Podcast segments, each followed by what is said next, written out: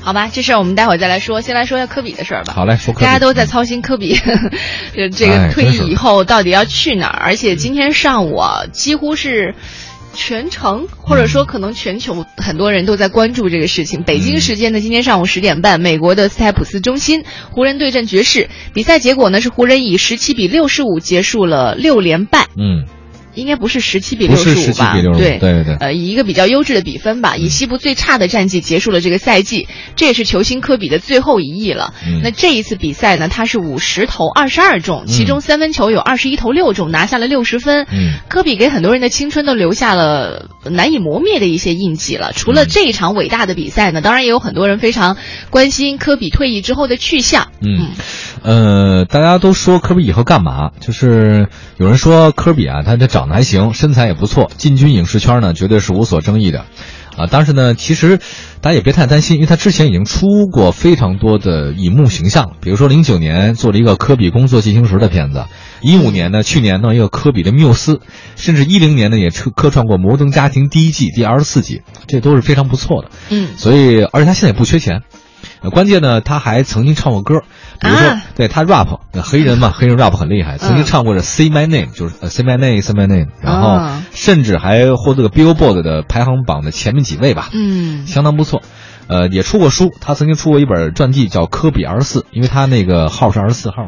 哎，你说的他唱歌这个事儿，我在想，他唱歌就是如果卖的好的话，会不会和那个张曼玉他唱歌也有的一拼？不是说唱功啊，只是说他们在其他的领域取得的成就足够吸引人去关注他唱歌这件事情。就是他为什么很多人说为什么他会成为很多人偶像啊？嗯，主要是因为他真的够努力的。嗯，你知道原来曾经那个在湖人队的时候，科比跟那奥尼尔那大鲨鱼奥尼尔两不对付吗？那互相的瞧不上眼儿。嗯，你看，据说科比呢是认为奥尼尔啊是有天赋，但是奥尼尔太不勤奋了。就是你有天赋，也必须要勤奋努力才可以。嗯，然后来奥尼尔呢有一次在接受采访的时候回忆说，为什么科比就嫌弃他嘛？嗯，他说科比这人实在是太可怕了，因为就是奥尼尔说，我这一年呢，我在美国我基本上会有一年三四十个 party 我要参加的。就晚上狂欢，彻夜狂欢那不是奥尼尔，奥尼尔，大鲨鱼奥尼尔特别喜欢啊，还有 hip hop 那种的，就夜店什么的，流连忘返。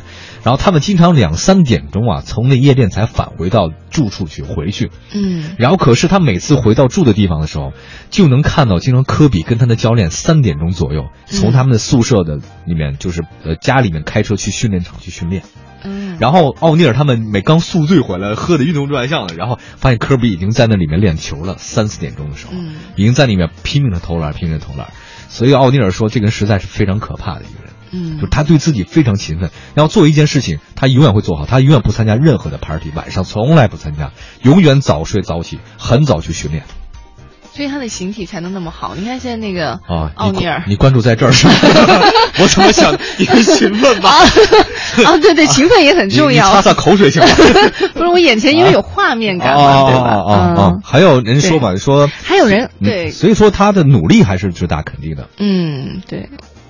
嗯，有人给他设计他未来出路是作家，甚至有人是歌手，还有人说他其实可以去做设计师，因为呃，当时品牌耐克是为了致敬这位球员，呃，特别推出了他曾经穿穿上的全套十三款系列。嗯，呃，可能很多朋友，尤其是喜欢科比的人，他都会自己去买来这样的服装来穿。嗯，呃，所以有人分析说，科比很有可能会加入设计圈，推来推出越来越多的这个球鞋系列。对，只要别像乔丹一样打高尔夫就行。我觉得干点自己喜欢干的。事儿他比什么都强，对，呃，其实有一个小段子，也算是跟科比致敬的一个事儿啊，嗯，就是昨天晚上两名小偷潜入西安体育学院偷东西，呃，结果呢被熬夜等科比出现的同学们发现，武术系的这个人呐，这个同学们就将小偷从宿舍呃宿舍揍到了校门口，这么大气，呃，对，警警察好不容易才把小偷从这武术系的同学们救了出来，就这样，这两名小偷就跟科比一样，在同一天结束了自己的职业生涯，也算是我们向科比致敬的一条消息，谢谢。这警察本来抓小偷，结果变成救小偷，他也真是。